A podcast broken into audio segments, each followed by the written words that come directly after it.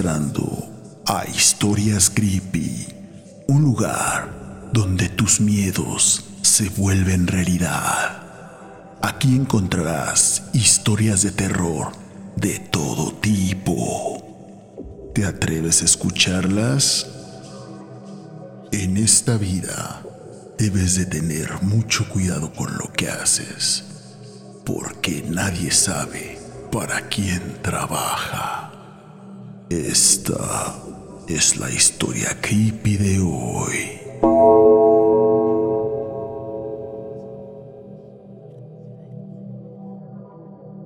Esta historia se desarrolla en el estado de Guanajuato, México, en una zona conocida como el Bajío, que comprende varios municipios. Uno de ellos es Valle de Santiago. Este municipio es famoso por su gran desarrollo agrícola y sobre todo porque es un territorio donde se cuentan diversas historias realmente fantásticas e inauditas. Esta zona es también conocida como las Siete Luminarias, debido a que en este lugar se encuentran siete volcanes inactivos, los cuales se dice que están extrañamente alineados con un grupo de estrellas conocidas como la Osa Mayor. La mayoría de estos volcanes tienen cúmulos de agua en sus cráteres. En algunos de ellos no se sabe la profundidad que tienen. Incluso se dice que están conectados entre sí por cavernas subterráneas.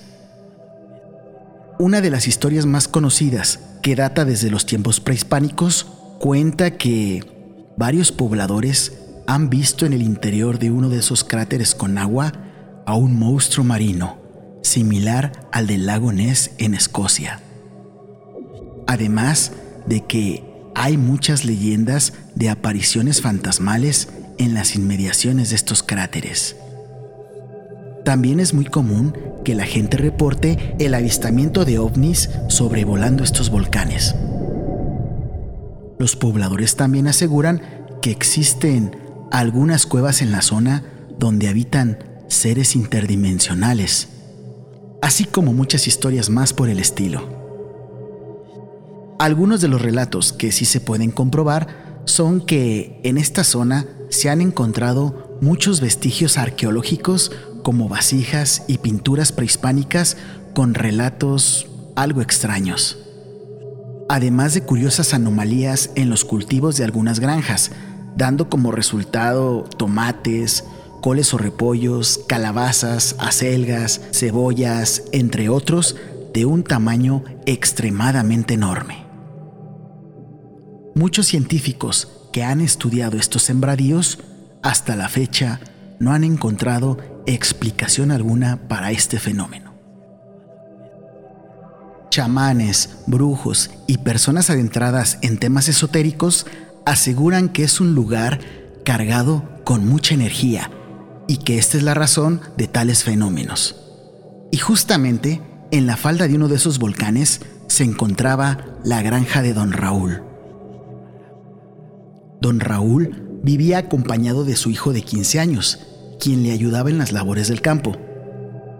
Tres años atrás, la esposa de don Raúl había contraído un cáncer muy agresivo, y esta fue la razón por la cual enviudó. Don Raúl entró en una fuerte depresión, pero, afortunadamente, el amor que le tenía su hijo lo hizo salir de aquel terrible bache. Y ambos coincidieron que la mejor terapia para sobrellevar aquella situación era el trabajo en el campo y esforzarse para que su granja diera las mejores cosechas. Y aquello los unió aún más como padre e hijo. Su granja abarcaba unas cuatro hectáreas. Era pequeña, pero aún así, todo ese amor y esfuerzo que le invirtieron a su trabajo rindió sus frutos, literalmente, ya que comenzaron a cosechar tomates y calabazas de un muy buen tamaño y excelente calidad, al grado de que comenzaron a llevar sus productos a las ferias locales y a participar en concursos, los cuales comenzaron a recibir muy buenas críticas e incluso ganaron varios premios. Los vecinos de las granjas colindantes a la de don Raúl comenzaron a notar los buenos resultados de él y de su hijo, y hasta cierto punto ellos se llevaban muy bien con todos sus vecinos, excepto por uno, Don Salvador. Don Salvador era una persona ambiciosa, muy competitiva, de pocos escrúpulos y con mucho dinero. Su granja era la más grande de la zona, unas 80 hectáreas aproximadamente. Él hacía hasta lo imposible con tal de que sus cosechas fueran las mejores de la región. Le gustaba ir a las ferias locales, participar en los concursos de productos agrícolas y, claro está, ganarlos a toda costa. Por lo cual, no le cayó muy en gracia que don Raúl y su hijo comenzaran a arrebatarle los primeros lugares en los concursos, cosa que le golpeaba el orgullo y lo enfurecía. Don Salvador, dispuesto a hacer cualquier cosa con tal de no volver a ser humillado en un concurso, acudió a un brujo del lugar. Este le dio una pócima, la cual debería esparcir en las tierras de don Raúl, para que le fuera mal en sus cosechas y tuviera muy mala suerte en su vida. Así que, ni tarde ni perezoso, don Salvador mandó a sus dos hijos a la medianoche a esparcir aquella pócima por toda la granja de don Raúl. Y fue entonces que los dos muchachos estuvieron así por casi un mes, entrando sigilosamente cada noche y esparciendo la malévola poción en la granja de don Raúl. A la mañana siguiente, cuando se disponían a levantar la cosecha, don Raúl y su hijo quedaron muy desilusionados al ver que una bandada de cuervos había llegado a sus tierras y había hecho un gran destrozo en todos sus cultivos. En los días posteriores, también notaron que los invadieron varias plagas, las cuales tiraron sus nuevos intentos por tratar de recuperarse. Don Raúl perdió mucho dinero ese mes y, para rematar, llegó lo peor. Su hijo comenzó a enfermar gravemente.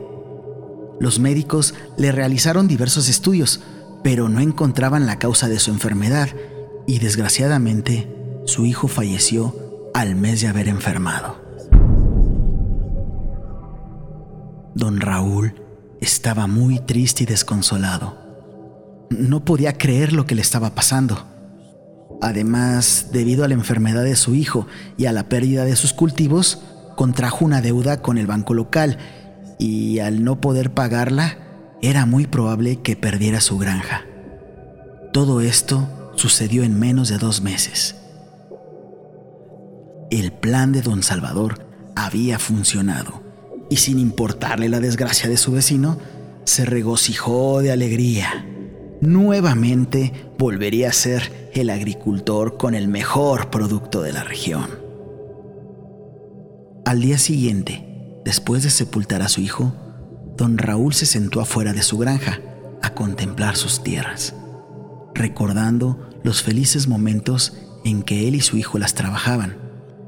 Estaba devastado y volvió a entrar en una terrible depresión, llorando de impotencia y pensando que su vida ya no tenía ningún sentido. Así siguió hasta que oscureció, sentado, inerte, con un enorme vacío y profunda tristeza.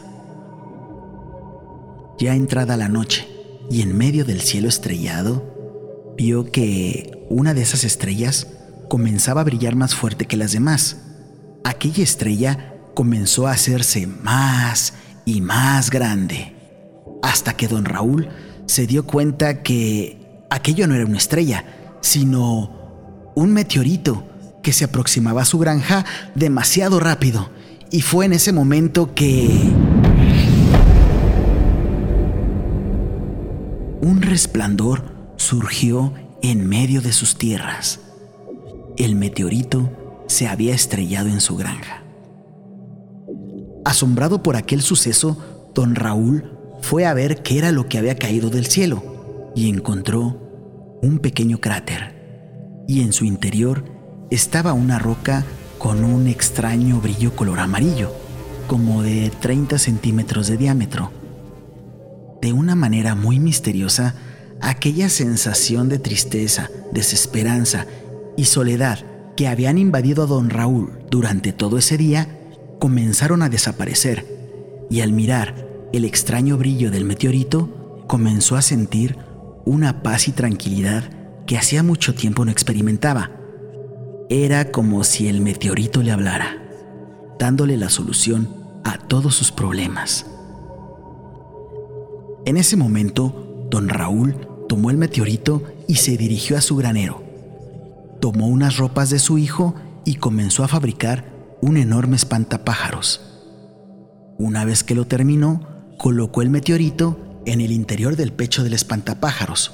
Los ojos de aquel ser recién nacido comenzaron a brillar con una luz ámbar. Y don Raúl, en medio de la noche, fue a colocar a aquel espantapájaros al centro de sus cultivos, sobre un andamio especial. En ningún momento titubeó. Sabía lo que tenía que hacer. Y una sensación de esperanza y optimismo lo comenzaron a envolver.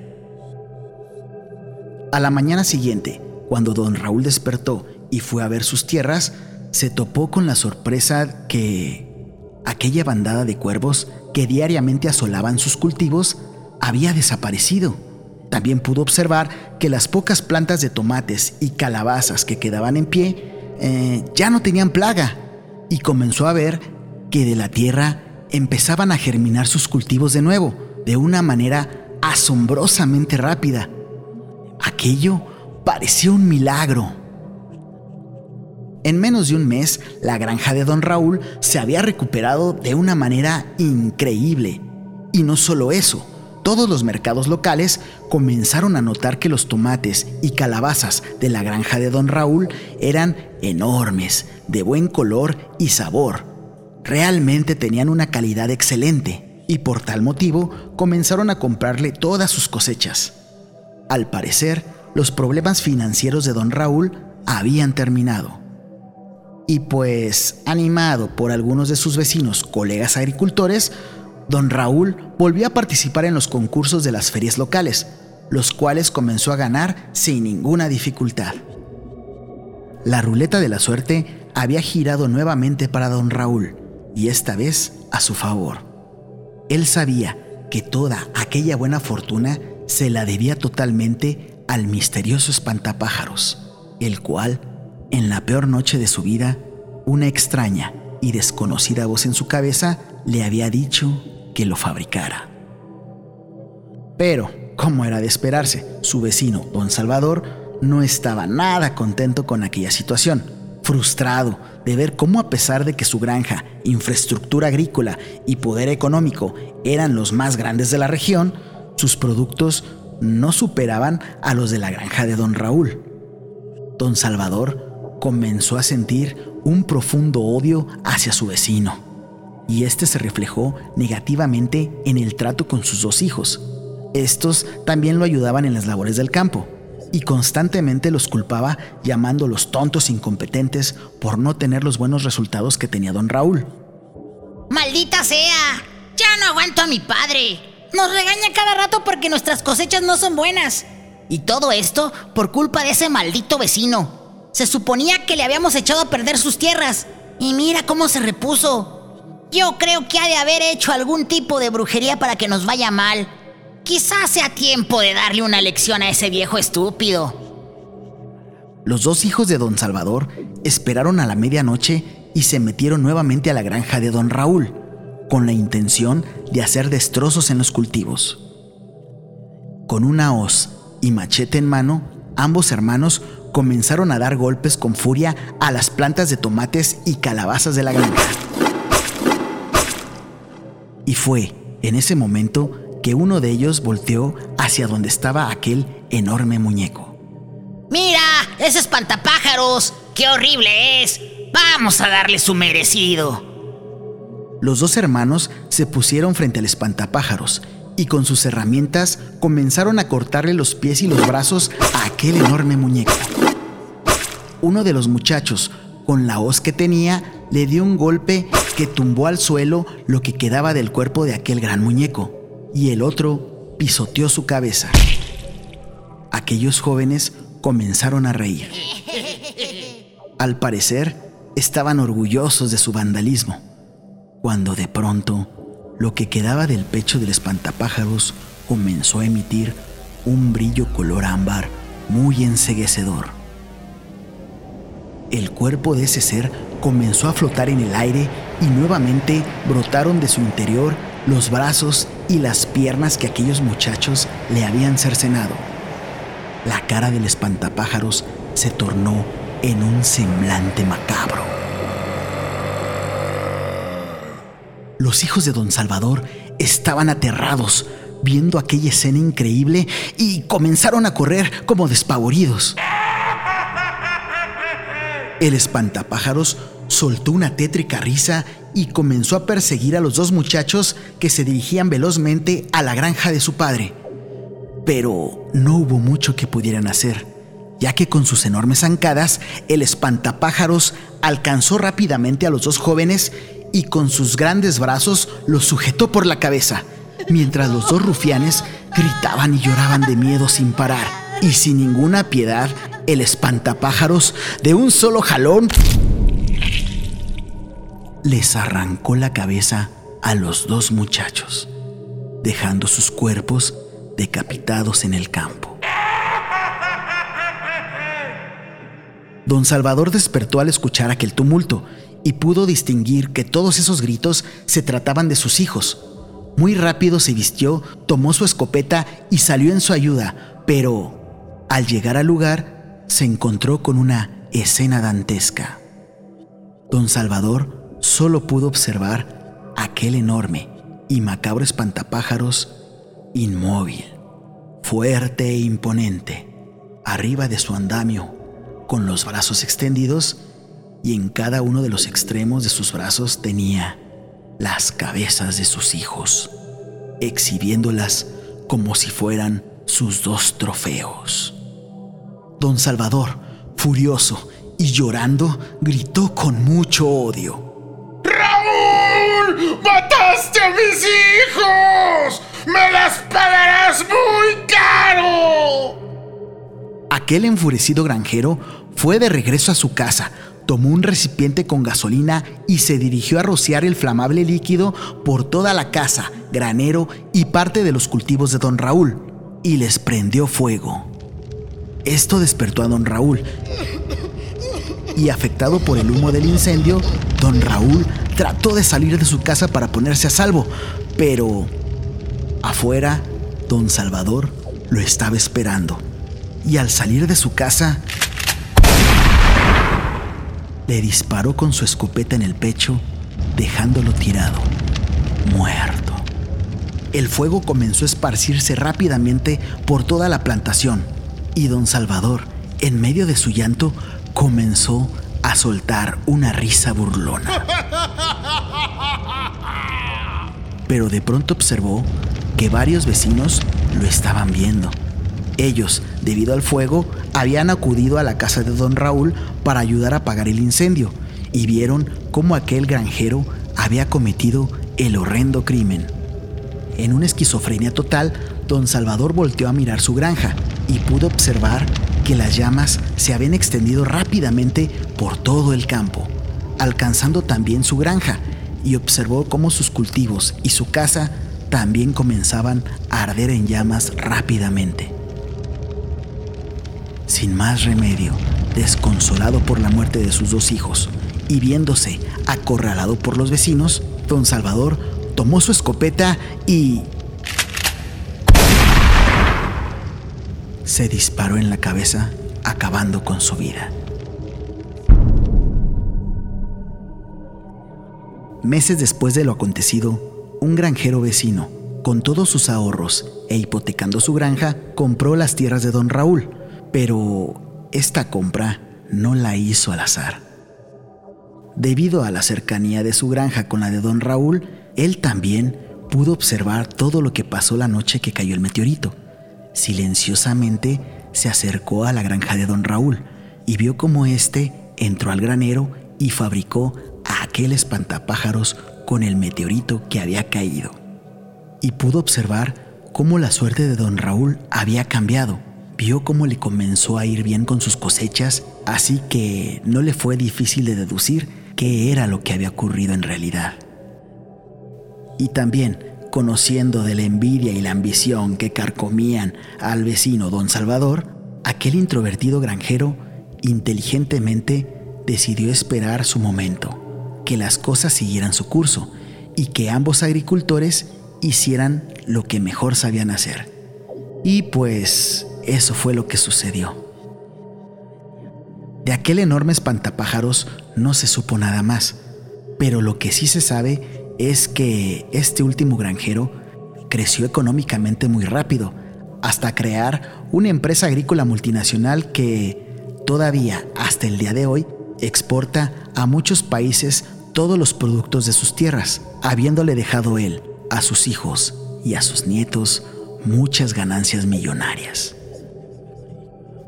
De todo esto, la única conclusión que podemos sacar de esta historia es que nadie sabe para quién trabaja.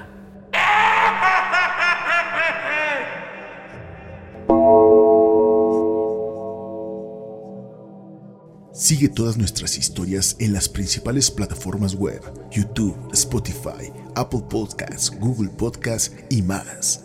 También agreganos a tus redes sociales en Instagram y Facebook. Encuéntranos como Historias Creepy 666. Si lo deseas también y te lo agradeceremos mucho, puedes apoyar estas historias creepy con una donación a través de Patreon y PayPal en los links que aparecen en la descripción. No temas Espero verte en una próxima emisión de Historias Creepy. Que tengas muy buenas noches y dulces sueños.